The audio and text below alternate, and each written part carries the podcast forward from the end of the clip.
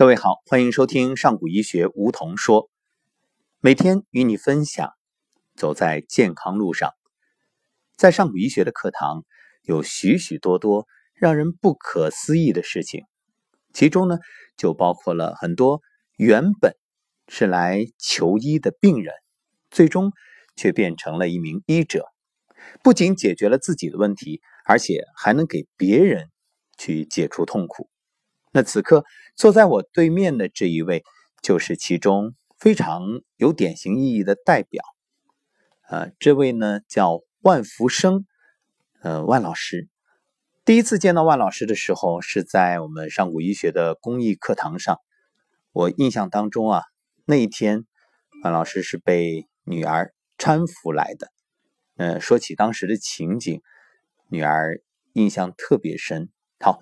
那我们就先请今天的主角万福生老师的女儿来谈一谈。你好，哎，你好，嗯，是在一个机缘巧合的一个机会里认识的上古医学。呃，那个时候呢，我爸正好是手术过后要进行化疗，非常痛苦。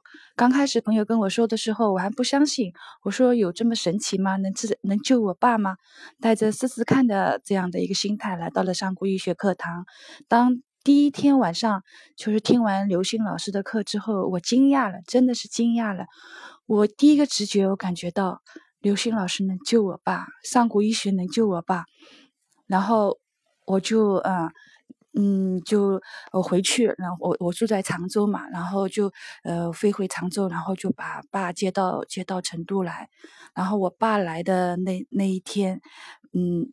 当时我爸也不相信，说实话，老师在跟他交流的时候，他说：“呃，我我要回去化疗，我跟医生讲好了要化疗的。”嗯，老师也没说什么，他说：“那这样吧，你睡一觉，第二天早晨你再做决定。”嗯，其实说起这个情景，我也是全程的见证者，无论是第一次在课堂上见面，还是当天晚上和老师见面，我都在场。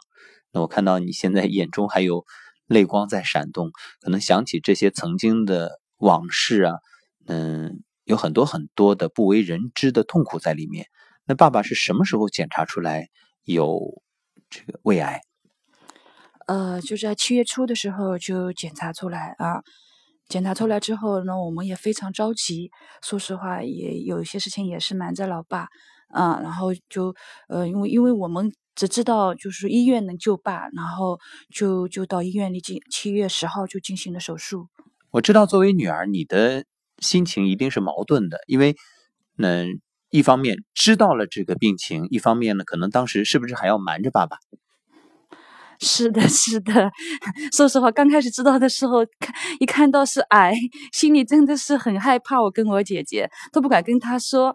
后来是，你觉得医医生说一定要动手术的，不动手术是不行的。所以那一天就，呃，就鼓足勇气跟爸爸一起开了个家庭会议，这样子。嗯，就是瞒不过去了。那你还记得当时开家庭会议的时候，就是当爸爸第一次。听到这个消息，就明确知道自己的病情的时候，爸爸有什么反应？我爸可能在做检查的时候，他有一点点感觉。然后当那一天我们说要晚晚上一起坐下来聊聊的时候，其实他也想了很多。然后我我们一说，他我爸爸说，他说他说手术可以做，但是我要把家里的事情交代好。他说我的房子姐姐妹妹一人一套。其实他。我想他可能已经想好要料理好后事的感觉。当时听到爸爸这样说的时候，作为女儿，肯定心里特别难受。是是的，真的是这样。嗯，但是爸爸很坚强，可能在面对人生这重大变故的时候，选择的是勇敢的面对。那我记得咱们聊的时候，你还说，最初爸爸对于见刘星老师是非常反对，而且。呃，就是走进上古医学，其实从你心里的角度，你会觉着好像说不动爸爸，是吧？没有把握。是的，呃，当第一天就是说听第一天晚上听完刘刘星老师的课的时候，我第一感觉我说能救我爸，我正好我爸打了个电话给我，他问问我，哎，你在外面怎么样？他其实非常关心子女的啊。然后我就很兴奋的跟他说，我说爸爸，这里有一位神医，我说他能救你。我爸当时说，他说，哎，你你不要被人洗脑了，他说快点回来吧。嗯，那我们就来问问今天的主角吧。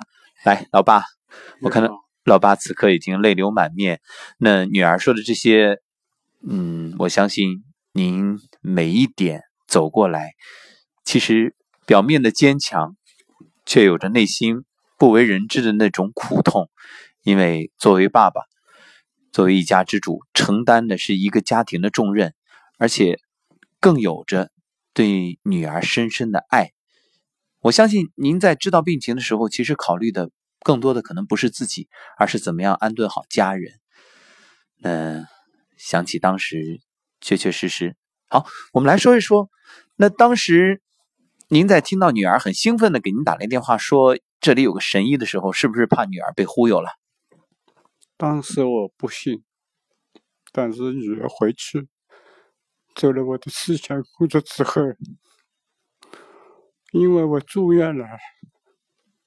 非常痛苦，我还要叫我收费，坐飞机到成都，那我怕身体吃不消，所以啊，女儿做了思想工作之后，一定要给医生请假，要得到医生的许可，我们才可以去。后来他跟医生沟通了，得到的医生同意之后，我们上成都了。去的时候啊。一般不大的相信，后来见到罗星老师，罗星老师我把情况给对罗星老师讲了，但是罗星老师很热心的给我讲了两句话，化疗是非常痛苦，那你要回去化疗，啊，你不要，你看看，你今天睡一觉，你明天早晨你自己再做主，但是罗星老师讲的很明确。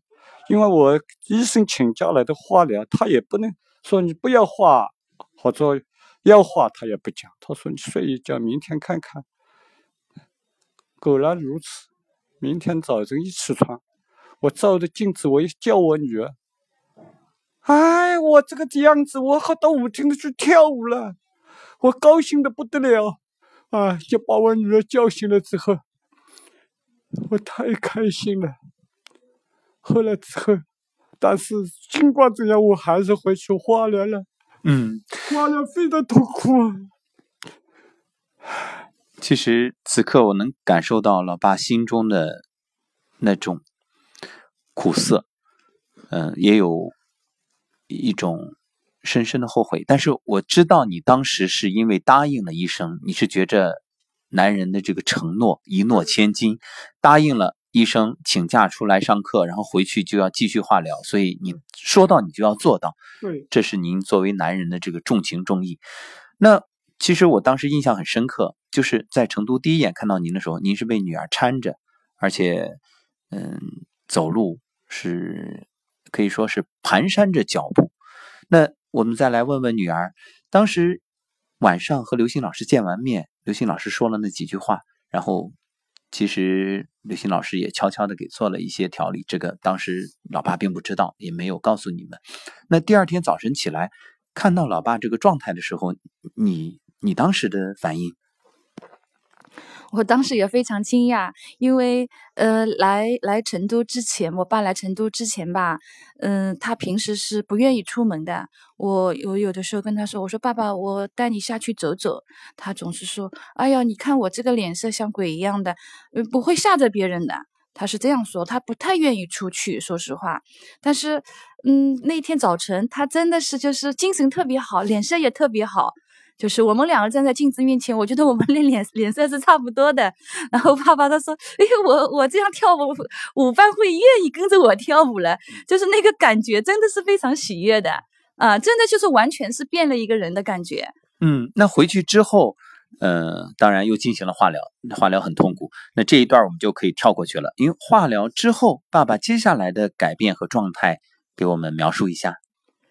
呃，我说一下，就是从成都回去，回去还过了几天才化疗的那几天，就是我爸精神特别好，就是根本不像生病的人，然后他会主动到上街去买菜。平时是不会不会这样子，他觉得自己是个病人，哪里也不愿意去的。然后，嗯，我们公司里有一些就是说一些事情嘛，他还主动来做义工。然后我们公司的人看到了，看到了我爸爸，都说你爸呢是比以前瘦一点，但是那个精神状态跟生病前是一模一样的，真的不像生病的人。然后那一天我们就去，呃，说跟医生说好去化疗了，就去化疗了。到了医院里的时候，他的病友以前的病友都说，哎。他说：“老万，你这个样子不像病人，你不用来化疗了。真真的是这个样子的，呃，就是天翻地覆的一个变化，就是就是那天晚上之后。好的，那我们再把时光倒回，同样呢，也把这个呃当时的记忆再往再快进一下。就是我记得后来有一次，老爸又来参加课程，而且在课堂上还分享，还跳舞。那给大家介绍一下。”呃，就是，呃，后来后来再次走进课堂。第二次走进课堂是在化疗后，其实第二次化疗是非常非常痛苦。呃，我爸基本上是天天捧着捧着垃圾桶的，就是一直吐，一直吐，吐的非常严重，而且也不怎么吃，就是这样子。然后。嗯，就是来来到成都课堂，诶，我觉得他一到课堂上，他的精神就开始慢慢慢慢就就好转起来，而且就是精神状态也越来越好。我觉得我我的我的变化都没有他大，在课堂上，真的他的精气神就特别好。我来给你解释一下，为什么老爸的变化比你大，因为课堂上你的心一直是放在老爸身上。你你没有完全安心的去学习，因为你来的目的不是单纯的自己学习，你主要就是为了解决爸爸的问题，对吧？这是你的主要目的，所以你一颗心都是可能看到老爸的状态好，你就特别高兴，然后也很很难专注的去学习。啊，这个呢，以后慢慢的，因为我想问问老爸，嗯，老爸以后再学习的话，您觉着女儿还用把心思放在您身上吗？我希望女儿。不要放在我心上，她还有自己的工作。我知道上古医学这个是蛮好的，就是一个很好的，对我不但是对我，对所有的人，就是生病的人都是有帮助的。嗯，刚才呢是回想起这个发病初期的往事，所以陷入一种情绪的纠葛，有一种低落。现在我们再来听听老爸此刻说话的底气。包括这一次校青班，您觉着上完之后，今天第七天了，什么感觉？我从杭州上了两天课之后，我知道刘星老师不是一个平常的一个人，这个人是不讲神，真的是有神，很神奇，哎，神奇，嗯，就是有高能量，哎，所以我现在上了校青班之后，我身体更好了。我说，不管说话、跑路，我现在都都可以正常的能样子走。好，那我知道刚才咱们在录音之前，刘星老师又教了大家这个更好的方法，不仅是调理自己，还能给别人调理疾病。有没有那种跃跃欲试，回去想给病友试试的感觉？我因为上了年纪，接受能力呢比较差，但是我要希望能够把我的微薄的能量。能救人，我尽量要去救一个人。嗯，而且其实今天我们做这档节目啊，您就是在救人。嗯，因为您知道有许许多多，可能有许多得的病很轻，但是因为自己陷入那种盲目的恐慌、害怕，结果精神状态一天比一天差。那你想对这些病友正在听我们节目的有一些疾病的朋友说什么呢？我希望我要把我的微薄的能量。和我力所能及的去帮助、动员这么许多人来参加上古医学。好，呃，不仅仅是通过走进上古医学，即使暂时没走进课堂的朋友，其实大家也可以转一个念，就像刘星老师那天晚上给您说那两句话一样。你看，一夜之间判若两人。嗯，其实有些时候啊，我想问一问老爸，如果现在时光倒流，让你选择，您还愿意再做化疗吗？我昨昨天做了一个幽默的一个小品，这个小品呢，就是把原来到医院里去看病的人和刘星老师对比，这个是一个天一个地，一个要打针吃药，一个就是给你啊做一点功报，信心信心是吧？或者做一点我们平时锻炼的，对吧？健身操吧，就是换一个，呃，就是形式不同，就是，是吧？这些都都是带我们人，是吧？减少疾病，呃，治治疗疾病的好方法。说到小品，我还听说一个有趣的事儿，也算是一个花絮。好像原本你们小组设定的是让爸爸演病人，结果我不演，结果爸爸坚决不同意，说一定要演。最后我看到我们小品，爸爸是演一位医生。那说说这个情况。当时我我爸爸这个事情也是非常真实嘛，我们就说，哎，就就不用去演，就把真实的去呈现。但是爸爸他是不愿意，就是因为开刀，就他觉得心里是受很大伤害，很痛苦的，他不愿意把这一页再揭开，啊，所以他说，我我要我要演医生，他说，啊，然后然后让让人感受到医。到医院里去的病人痛苦，然后在刘星老师这里病人的恢复的这种快乐去做个对比，嗯，一个对比让大家能看出来。到医院里面去要吃药要打针，但是到刘星老师这里来，我们只要坚持锻炼身体就可以了。好，当然这是老爸的建议。至于我们正在听节目的朋友，你选择去医院还是选择别的方式，你自己决定。但是我们只是以过来人的身份给大家提这样一个，提供一个参考。那而且老爸是身兼编剧，然后导演、主角。昨天的现场大家也是爆笑不止，也小品的效果特别好。老爸以前演过小品吗？我也演过小品，第一次。那您评价一下。我认为呢，我这个是经历。我到医院里去要打针，要吃药，是吧？要说要化疗，但是到娄星老师这里来的化疗，又不是化疗，而是话讲话的化疗和锻炼身体。真正这个心结被解开了，所以一切问题包袱都放下了，问题也就迎刃而解了。而且老爸现在的状态也越来越好。